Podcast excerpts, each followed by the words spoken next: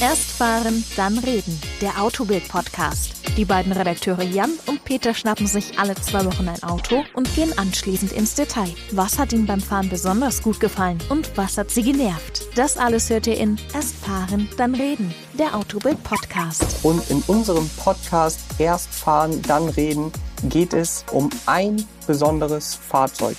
Alle anderen werden sich vielleicht beim ersten Mal fragen, was das überhaupt für ein Auto ist. Das Markenlogo, in dieser Polarstern, der ist relativ dezent und fällt gar nicht so sehr auf. Das Fahrzeug hat gekostet, ich hau's einfach gleich mal raus, 242.430 Euro. Also nochmal so roundabout 60.000 Euro an Extras. Und das ist wirklich, ist nicht schlecht. Hier nochmal ein paar Fakten zu dem Fahrzeug.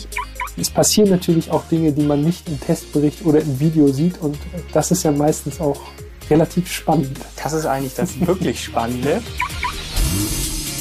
Erst fahren, dann reden. Der Autobild-Podcast. Ab dem 7. April überall, wo es Podcasts gibt.